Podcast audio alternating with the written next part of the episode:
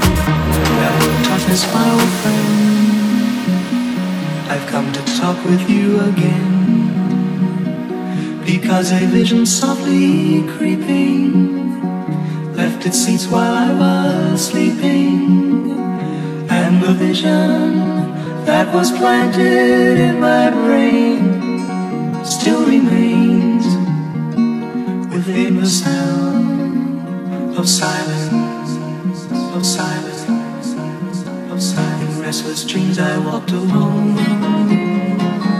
narrow streets of cobblestone the halo of a street lamp. I turned my collar to the cold and damp. When my eyes were stared by the flash of a neon light, it split the night and touched the sound of silence. Hello, darkness, my old